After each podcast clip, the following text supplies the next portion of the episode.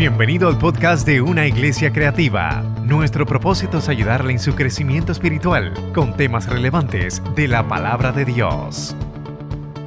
Nos gozamos de estar en casa, ¿verdad? Dentro de las circunstancias. Gracias a todos los que de una manera u otra hicieron llegar sus mensajes de pésame. Ah, perdí a mi mamá el primero de febrero y no fue hasta esta semana que pudimos hacer el cierre de este capítulo tan doloroso. Pero la promesa de Él sigue siendo fiel. Amén. Amén. Nos levantaremos y Él es tan poderoso, hermanos. Él es tan poderoso, ¿sabe? Él hizo que un valle de huesos secos se convirtiera en un gran ejército. Él hizo que aquel mar se dividiera y construyera, podía construir un, highway para que su, su pueblo pudiera pasar en seco. ¿Cuánto más puede hacer por ti, por mí, en medio de cualquier necesidad que podamos tener? Así que la tristeza sí duele, ¿verdad? Lo físico, pero qué gozo tan grande saber que ella mora con el Señor. Y cuán hermoso más saber que pronto muy pronto, iglesia, estaremos cara a cara con nuestro Rey de Reyes y Señor de Señores. Así que nos gozamos en la presencia del Señor y estoy tan feliz de estar en mi casa. Y por primera vez en tantos años me toca hacer esto. Con ustedes el pastor Carlos Javier Algarín.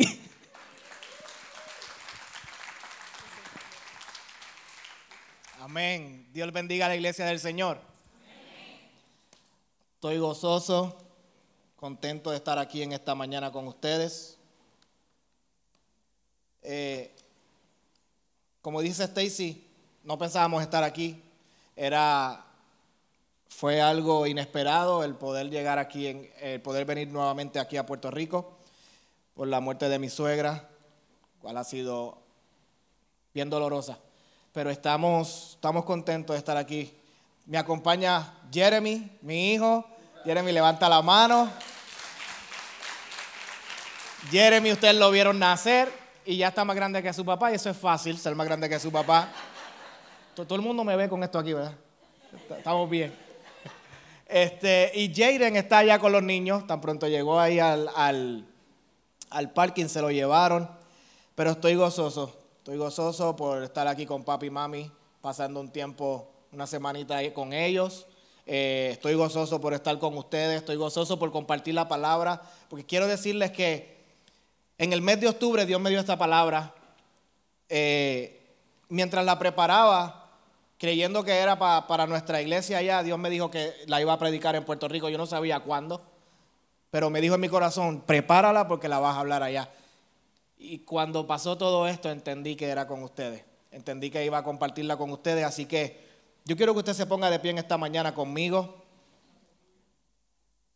Estoy ansioso por compartir lo que Dios ha puesto en mi corazón. Eh, vamos a orar, vamos a levantar una oración y luego entramos de lleno a lo que va a ser el mensaje de hoy. Yo sé que tengo muchos saludos, pero lo voy a hacer al final. Les puedo dar un abrazo porque quiero concentrarme en lo que, Dios tiene para nosotros en esta, en esta mañana. Padre, te damos gracias, Señor.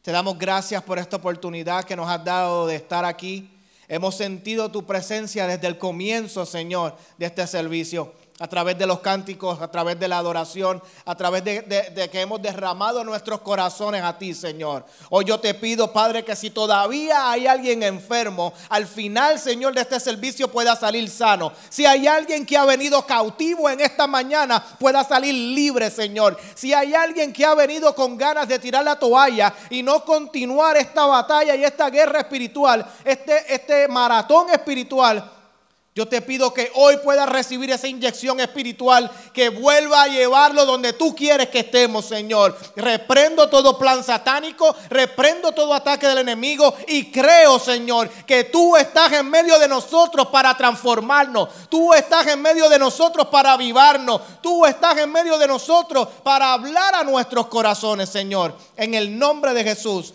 Amén. Quédese ahí parado todavía. Ezequiel capítulo 22, búsquelo conmigo, Ezequiel capítulo 22.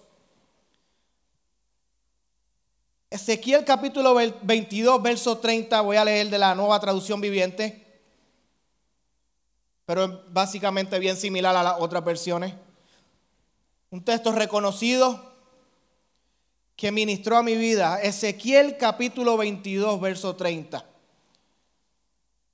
Para mientras lo busca para ubicarnos en tiempo y espacio, Dios en el tiempo del profeta Ezequiel está hablando esta palabra al pueblo de Israel que ha sido llevado cautivo a Babilonia por el rey Nabucodonosor. Llevan el pueblo cautivo, esclavos. Dios le da esta palabra por medio del profeta Ezequiel. Dice Ezequiel capítulo 22, verso 30, busqué a alguien que pudiera reconstruir la muralla de justicia que resguardaba el país. Busqué a alguien que se pusiera en la brecha de la muralla para que yo no tuviera que destruirlos, pero no encontré a nadie. Busqué a alguien que pudiera reconstruir la muralla de justicia que resguardaba el país. Busqué a alguien que se pusiera en la brecha de la muralla para que yo no tuviera que destruirlo pero no encontré a nadie. Puede tomar asiento. Como le decía, el pueblo había sido llevado cautivo a Babilonia por el rey Nabucodonosor. Este es el pueblo de, que por muchos años estuvo lidiando con reyes que no hacían lo bueno delante del Señor. Su pecado, su, su pecado social los estaba llevando a una cautividad una cautividad que iba a durar muchos años, una cautividad que iba a, sacar lo peor de ellos, una esclavitud que lo iba a destruir. Y Dios estaba buscando a alguien que se atreviera a pararse en la brecha. Y quiero hoy hablarte bajo el tema parados en la brecha. Esto es un término que utilizamos mucho la, la, iglesia cristiana, pero muchas veces no entendemos lo que significa y lo que conlleva pararse en la brecha. Cuando se construía una muralla, había lugares donde se quedaban huecos. A esos huecos se les llamaban brechas. Mientras la muralla continuaba construyéndose, estos huecos, para que el enemigo no pudiera entrar, se ponía un soldado en la brecha de, los mejores soldados para que cuando el enemigo viniera, este soldado pudiera defender la tierra, pudiera defender el pueblo. Pero el soldado que estuviera ahí parado tenía la responsabilidad muchas veces de pagar con su vida el estar ahí en la brecha. Porque Dios está buscando hombres y mujeres que se puedan parar en la brecha. Pero pararte en la brecha no va a ser fácil. Pararte en la brecha va a requerir que vas a ser atacado. Pararte en la brecha va, va, va a suceder muchas veces que vas a ser lastimado, que van a hablar de ti, que no vas a sentirte bien, que vas a estar muchas veces en lugares donde tú no pensabas estar. Pero si tú estás parado en la brecha, tú sabes cuál es tu misión. Tú sabes a qué tú has venido. Tú sabes por qué estás en la brecha. Entonces, eh, eh, entendiendo el, término de pararse en la brecha, Dios está buscando a alguien que se atreva a levantarse en la sociedad donde nosotros estamos y pararse en la brecha. No simplemente pararte en la brecha por tu iglesia, por tu familia, pararte en la brecha por una sociedad que se está perdiendo. Es muy fácil pararte en la brecha por tu hermano. Es muy fácil pararte en la brecha por tu familia.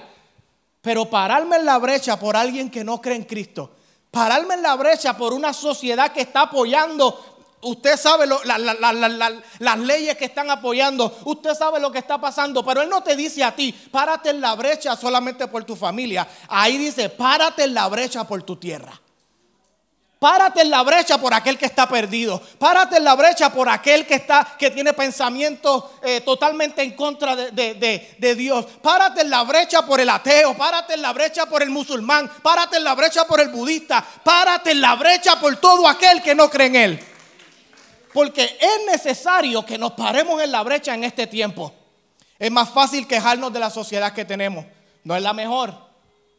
Cada día se está corrompiendo más. Cada día las cosas se ponen más difíciles, pero si hay alguien parado en la brecha, se va a levantar y va a decir, Señor, heme aquí, haz de mí lo que tú quieras. Yo quiero impactar mi sociedad. Yo quiero ser de bendición a la gente. Porque pararse en la brecha va a conllevar mucho. Pero la pregunta importante que nos hacemos aquí es por qué Dios no encontró a alguien que se parara en la brecha? ¿Por qué Dios no encontró a alguien? Porque dice, busqué a alguien que se parara en la brecha. Busqué a alguien que estuviera delante de mí a favor de la tierra. Porque no había un encuentro real con Dios. Un pueblo que estaba cautivo, un pueblo que había perdido la esperanza, un pueblo que no entendía posiblemente lo que le estaba pasando. Pero para nosotros, iglesia, poder pararnos en la brecha, tenemos que tener un encuentro con Dios. No cualquiera puede pararse en la brecha, porque el soldado que paraban en la brecha y no estaba dispuesto a dar su vida por la tierra salía huyendo y corría. Y el, y el enemigo podía entrar. Entonces, si tú estás dispuesto a pararte en la brecha, es mejor, mi hermano, que puedas tener un encuentro real con el Dios que te llamó a pararte en la brecha. No, no, podemos pelear con el enemigo si no conocemos al Dios que nosotros le servimos. No podemos, no podemos luchar por nuestra casa, por nuestra iglesia, por nuestra sociedad, si no conocemos al Dios por el cual nosotros estamos luchando. No podrás pararte en la brecha. ¿Por qué? Porque saldrás huyendo y no podrás guardar los tuyos. Un encuentro con Dios va a requerir un corazón dispuesto. Un encuentro con Dios va a requerir que, nos, que, que, le entreguemos todo a Él. Un encuentro con Dios va a requerir que podamos salir de nuestro plan para que su plan se haga el de nosotros. Pararse en la brecha va a requerir oración, pararse en la brecha va a requerir ayuno, pararse en la brecha va a requerir estudiar su palabra, pararse en la brecha va a requerir llegar los domingos temprano a las 9 y 15 de la mañana a comerse el altar y clamar por los tuyos. Pararse en la brecha va a requerir que tú vayas y des algo más, no simplemente lo que estás dispuesto a hacer cada día. Pararte en la brecha es dar la milla extra. Y somos expertos, iglesia, y me incluyo. Yo, y orando decimos, yo me paro en la brecha, yo, pero muchas veces no entendemos que pararte en la brecha te va a costar.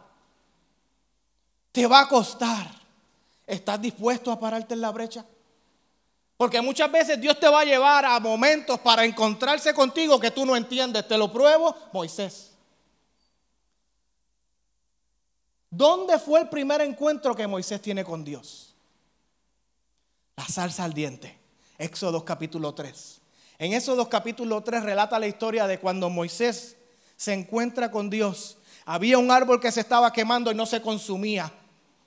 Porque, porque para, para Moisés ser el gran libertador y pararse en la brecha, porque usted sabe que Moisés se paró en la brecha a favor del pueblo. Mira si se, si se paró a favor del pueblo que dice, quita mi nombre del libro de la vida, pero no lo destruya.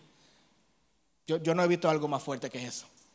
Quita mi nombre del libro de la vida, pero no destruyas este pueblo. Porque para tener un encuentro con Dios, Dios te va a llevar a lugares donde tú no los entiendes.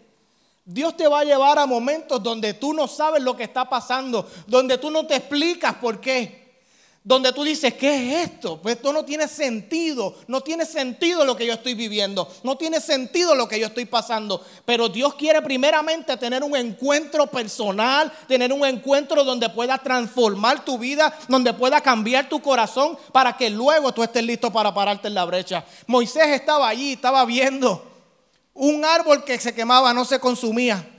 Decía, yo tengo que ver lo que está sucediendo cuando se está acercando una voz le dice que quita la sandalia de tus pies, porque el lugar que pisas es santo.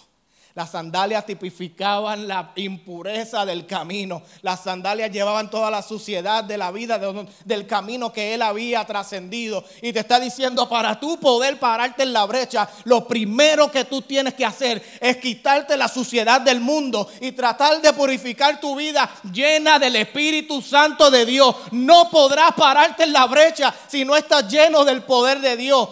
Tienes que encontrarte con Él. Y Moisés se encuentra ahí teniendo esta visión, árbol eh, quemándose no se consumía. Pero luego de ese momento, la vida de Moisés cambió totalmente. Comenzó a ser lleno del poder de Dios. Usted conoce la historia. La chequina de Jehová bajaba. Él podía hablar con Dios cara a cara. Él, él, tenía las experiencias tan grandes. Tenía que cubrir su rostro porque el poder de Dios era tan grande que no podía enseñar su rostro. Un hombre que estaba parado en la brecha. Un hombre que decía, yo estoy aquí, Señor. Yo quiero hacer lo que tú me digas que yo haga. No sé hablar, posiblemente muchos dicen que era tartamudo, muchos ah, dicen diferentes cosas de él, pero él decía, heme aquí, envíame a mí. Quiero estar parado en la brecha aunque me cueste la vida. Hablaba con papi hace bastante tiempo atrás y me, me, decía estas palabras, Carlos, en el tiempo que nosotros estamos viviendo, ¿estamos dispuestos a perder la vida por el Evangelio? ¿Estamos dispuestos hasta perder la vida por, lo que, por quien nosotros hemos creído? Y usted, a esto le puede sonar exagerado, pero hay gente en muchos lugares que está perdiendo la vida por pararse en la brecha. Muchas veces nosotros lo tenemos todo y no nos atrevemos a pararnos en la brecha. Salimos huyendo. No nos atrevemos a dar un poquito más. No nos atrevemos a entregar realmente lo que nosotros somos. Yo te voy a entregar la mitad, no te lo voy a entregar todo. Ahí es que saldrás corriendo cuando venga el golpe. Ahí es que saldrás corriendo cuando venga el momento difícil. Porque cuando yo estoy parado en la brecha, vendrán momentos que te van a probar. Vendrán momentos en los cuales tú vas a decir, yo no me merezco esto. Vendrán momentos en los cuales tú vas a decir, Dios mío, ¿realmente tú estás conmigo? Pero si estás parado en la brecha, encontrarás que Él está contigo todos los días hasta el fin del mundo. Él no se, él no se ha ido a correr, Él se ha mantenido ahí, Él ha estado contigo en todo tiempo. Pero necesitas, iglesia, el tiempo que se acerca no, no, no sabemos lo que traerá. Vemos cómo va el rumbo de esta sociedad. Pero para poder sobrevivir aquí donde estamos, tenemos que estar parados en la brecha. Tenemos que estar llenos del poder del Espíritu Santo. Tenemos que vivir para el Señor. Tenemos que tener un encuentro real con aquel que nos ha llamado. Llega el momento en que Dios dice, necesito hacer algo diferente. Necesito hacer algo más. Ahora yo voy a mandar a aquel que, que será el sacrificio perfecto. Aquel que los llevará a la brecha. Aquel que los pondrá donde ellos tienen que estar. Aquel que es el mismo Dios encarnado en la tierra. Y llega Jesús, Manuel. Y Jesús se para en la brecha a favor del pueblo. Y Jesús se para en la brecha a favor de la tierra. Y Jesús se para en la brecha a favor de todos nosotros. Ven acá, Manuel. Y Angie, ven acá. Sé que Manuel es mi, mi padrino de boda. Cuando Dios te está pidiendo que te pares en la brecha, te está pidiendo que te pares en el medio de aquel matrimonio que posiblemente se pueda romper. Que, que lo agarre uno y agarres al otro y cuando van a comenzar a caminar y separarse, que haya alguien que pueda pararse en la brecha y volver a traerlos otra vez. Cuando Dios te está diciendo que te pares en la brecha, te está diciendo aquella relación de, hermanos que se está rompiendo. Es tiempo de que alguien, un cristiano, alguien que crea en Dios, nuevamente se pare en la brecha y una aquello que el enemigo quiera destruir. Cuando el ladrón en la cruz estaba, estaba en una esquina, en la otra esquina estaba la condenación eterna, en la otra esquina estaba el sufrimiento eterno, pero en el centro estaba uno que le dijo, yo voy, desde hoy tú estarás conmigo en el paraíso. Yo nuevamente los voy a unir porque había uno parado en la brecha a favor de lo que se estaba rompiendo. Gracias, porque había uno que decía, yo estoy aquí para unir lo que el pecado rompió. Yo, el segundo Adán, estoy aquí para que cuando el pecado quiera destruir, cuando la maldad quiera destruir, cuando la muerte quiera acechar, yo estoy aquí para unirlos. Y eso es lo que el Señor nos ha mandado, mi hermano. Dios no te ha dicho que desuna, Dios te ha dicho que una. Dios no te ha dicho que critiques, Dios te ha dicho que levantes. Dios no te ha dicho que patees, Dios te ha dicho que abraces. Eso es pararse en la brecha. Ama a tu prójimo como a ti mismo, párate en la brecha. Yo estaré con ustedes todos los días hasta el fin, párate en la brecha. Aunque un ejército acampe contra mí, no temerá mi corazón. Aunque contra mí se levante guerra, yo estaré confiado porque yo estoy en la brecha. Yo sé en quién yo he confiado. Yo sé en quién yo he creído. Se levantará contra mí Goliat, pero yo tengo una onda lista para derrotar al gigante. Yo estoy parado en la brecha, mi hermano. Cuando estás parado en la brecha, en medio de lo que estás viviendo, el Espíritu Santo hace lo que tiene que hacer. Hechos capítulo 1, versículo 8, usted lo conoce, pero recibiréis poder cuando haya venido sobre vosotros el Espíritu Santo y me seréis testigo en Jerusalén, Judea, Samaria y hasta lo último de la tierra. Cuando estás parado en la brecha recibirás poder, porque el Espíritu Santo te dará poder para tú convertirte en aquel que une, para tú convertirte en aquel que va a construir. Decía el verso que estábamos eh, leyendo, busqué a alguien si Dios se levantara hoy de su trono y comenzara a mirar hacia abajo, ¿encontrará a alguien parado en la brecha? ¿Encontrará una iglesia en Juncos, Puerto Rico? Iglesia Cristiana Emanuel. ¿Encontrará a alguien que pueda que el Señor pueda decir, ahí hay uno parado en la brecha? Ahí tengo una iglesia parada en la brecha. Ahí tengo unos que están dispuestos a darlo todo por mí. Ahí tengo unos que no lo van a criticar, sino que van a levantar. Ahí tengo a unos que van a abrazar y no van a patear. Ahí tengo a unos que van a amar, porque están parados en la brecha.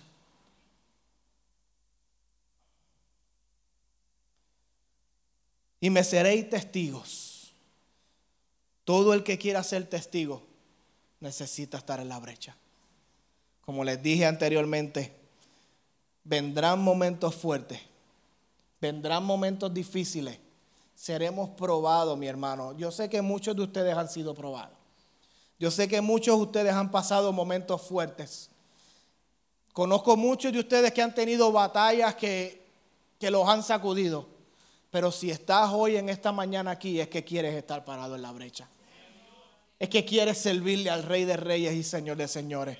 Hoy yo me quiero parar en la brecha, mi hermano, a favor de mi, de mi familia. Hoy yo me quiero parar en la brecha a favor de mi sociedad. Hoy yo me quiero parar en la brecha a favor de Puerto Rico y decirle al enemigo que quiere destruir mi nación y decirle al enemigo que quiere destruir mi isla. Tú no tienes parte ni suerte. Yo estoy parado en la brecha y nada ni nadie detendrá lo que Dios hará con nosotros, mi hermano. Parados en la brecha. Yo no sé en esta mañana lo que muchos de ustedes puedan estar pasando. Llevo tanto tiempo fuera de aquí. Pero yo quiero decirte que hoy yo me voy a parar también en la brecha por ti. Yo voy a continuar clamando por ustedes. Amo esta iglesia con todo mi corazón. Amo a su pastor con todo mi corazón. Y cuando les traigo este, este mensaje es porque yo amo la iglesia cristiana Emanuel. Nací aquí, fui el primer niño presentado en esta iglesia. Mi primer canto, cántico lo di aquí. Mi primera predicación la di aquí. Yo amo este lugar y quiero decirle y le hablo con todo mi corazón. Mami me dice que Dios me, resucitó aquí porque me dio una perreta que se me quedé sin aire y me morí.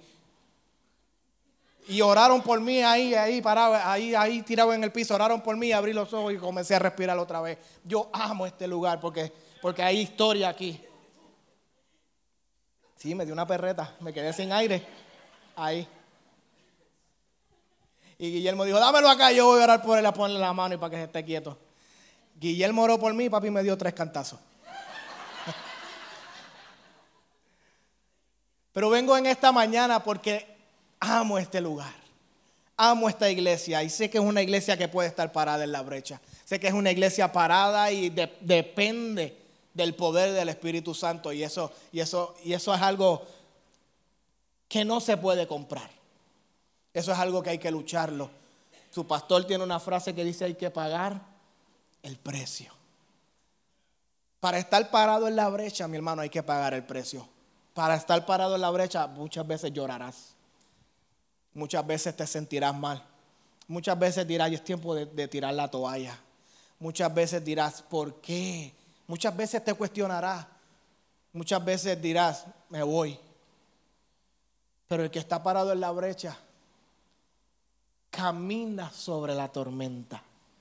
El que, está parando, el que está parado en la brecha sabe que su dependencia total no es del pastor, sabe que su dependencia total no es de la iglesia, sabe que su dependencia total es de aquel que entregó su vida en la cruz del Calvario hace más de dos mil años, que entregó su cuerpo y dijo, consumado es mi sangre, ha limpiado los pecados de la humanidad.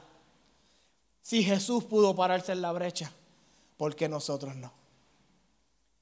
Si Él dijo cosas mayores que estas, haremos en su nombre.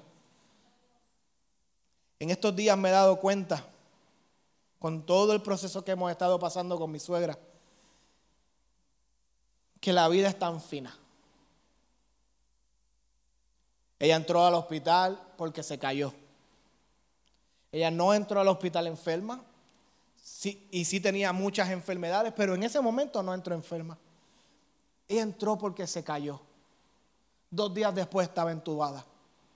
21 días después ya no estaba con nosotros.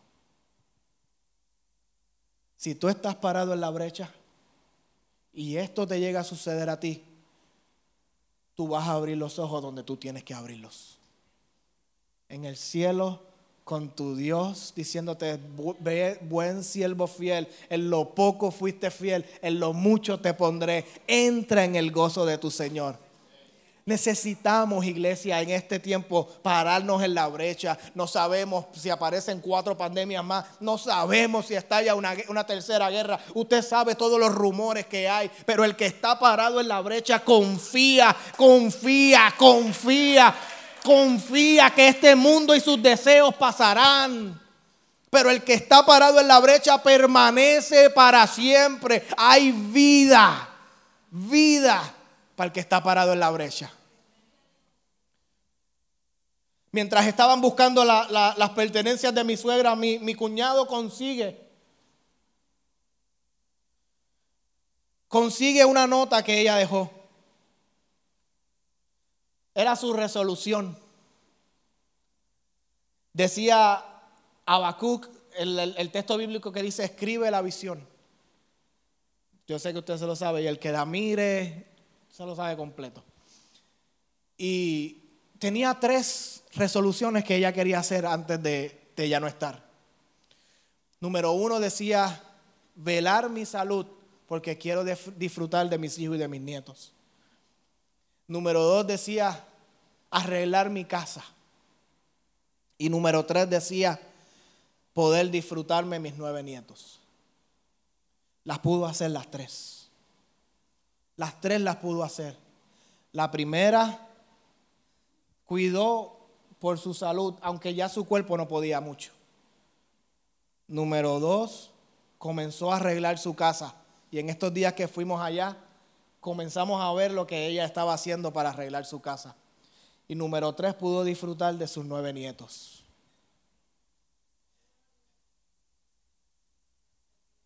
Y estaba lista. Habló con, Stacy habló con ella, le cantó al final. Le movió el pie cuando Stacy le hizo unas preguntas. Ella sabía para dónde ella iba. Ella estaba parada en la brecha. No era la persona más teológica, no era la persona con más estudios, porque no hay que serlo, hay que ser la persona que le diga, aquí estoy, Señor. Yo quiero que tú trabajes en mi vida. Yo quiero que tú trabajes en mi corazón. Porque la brecha no te va a llevar a momentos donde tú no sabes lo que va a pasar. Pero tienes la certeza, confianza de que estás parado en el lugar correcto. Estás parado en el lugar correcto. Y como esa le puedo dar historias de ella que ahora que no está marca en nuestra vida, agradezca hermano, agradezca, ame, abrace a los suyos. Porque entró bien hablando y ya 21 días después no salió. Yo creo que tú te pongas de pie conmigo en esta mañana. Se van preparando los muchachos de adoración. El Salmo capítulo, aquí está, Salmo 118, versículo 13. Mientras Dios hablaba mi vida acerca de estar parado en la brecha,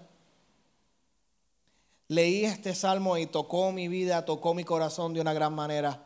Porque el que está pasando en la brecha pasa por lo que, por lo que este salmo dice.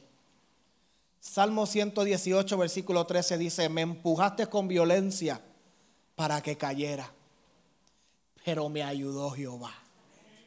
Me empujaste con violencia para que cayera.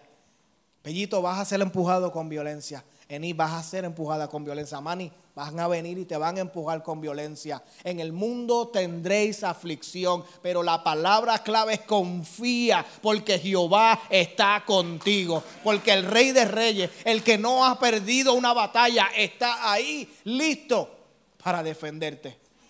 Me empujaste con violencia para que cayera, pero me ha ayudado Jehová. En el mundo tendremos aflicciones, pero confía que Él ha vencido al mundo. Yo quiero orar y luego quiero hacer un llamado sencillo. Padre, yo te doy gracias, Señor. Yo te doy gracias por la oportunidad que tú nos das de estar en tu casa, Señor. Yo te doy gracias, Señor, porque en esta mañana hemos decidido, Señor, entregarte todo a ti, oh Dios. Hemos decidido estar aquí juntos como iglesia, Señor, para que tú hagas de nosotros lo que tú quieras para que seas tú quien trabaje en nuestras vidas, Señor. Para que seas tú quien marque nuestra vida desde este momento en adelante, Padre. Yo te pido que tú toques y transformes, Señor, la vida de mis hermanos, Padre, en el nombre de Jesús. Amén. Todo aquel que en esta mañana quiera decirle al Señor, hoy yo quiero pararme en la brecha. Hoy yo quiero, hoy yo quiero ser ese soldado que está ahí defendiendo mi familia. Hoy yo quiero ser ese soldado que está ahí defendiendo mi casa, mi tierra, mi sociedad, mi isla. Todo aquel que quiera pararse en la brecha en esta mañana, yo te voy a pedir que vengas aquí conmigo. Quisiera orar, quisiera estar contigo unos, minutos y, y poder orar que juntos podamos pararnos en la brecha. Si hay alguien en esta mañana que dice yo, ese soy yo, yo quiero pararme en la brecha. Te voy a invitar que vengas conmigo aquí. En lo que los muchachos cantan.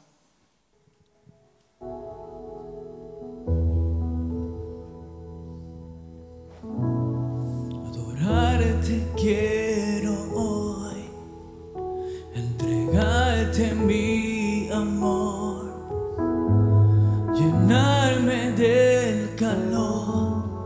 de tu presencia. Amarte es un placer, conocerte es mi querer,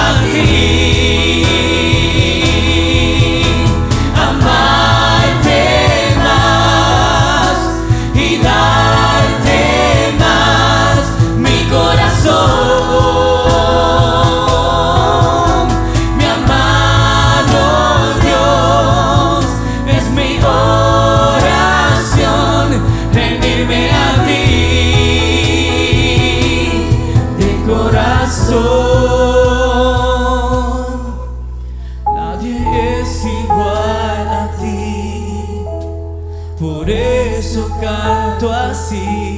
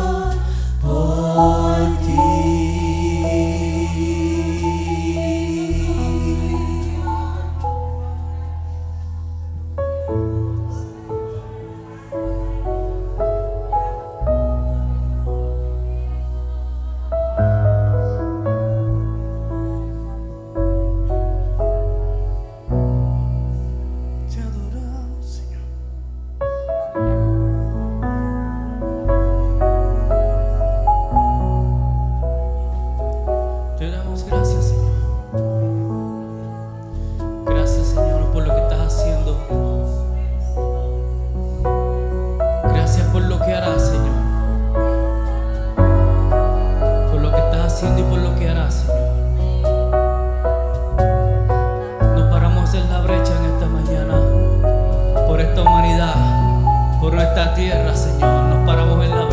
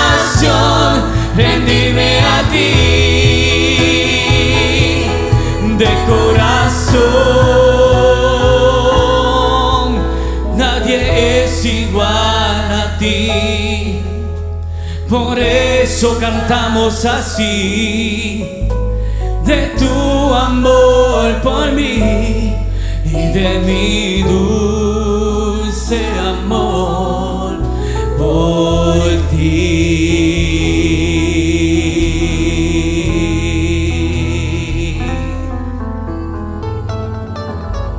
Gracias por escuchar nuestro podcast. Para conectarse con nosotros, siga nuestra página web, unaiglesiacreativa.com o en Facebook, Una Iglesia Creativa, donde hay un lugar para cada miembro de su familia.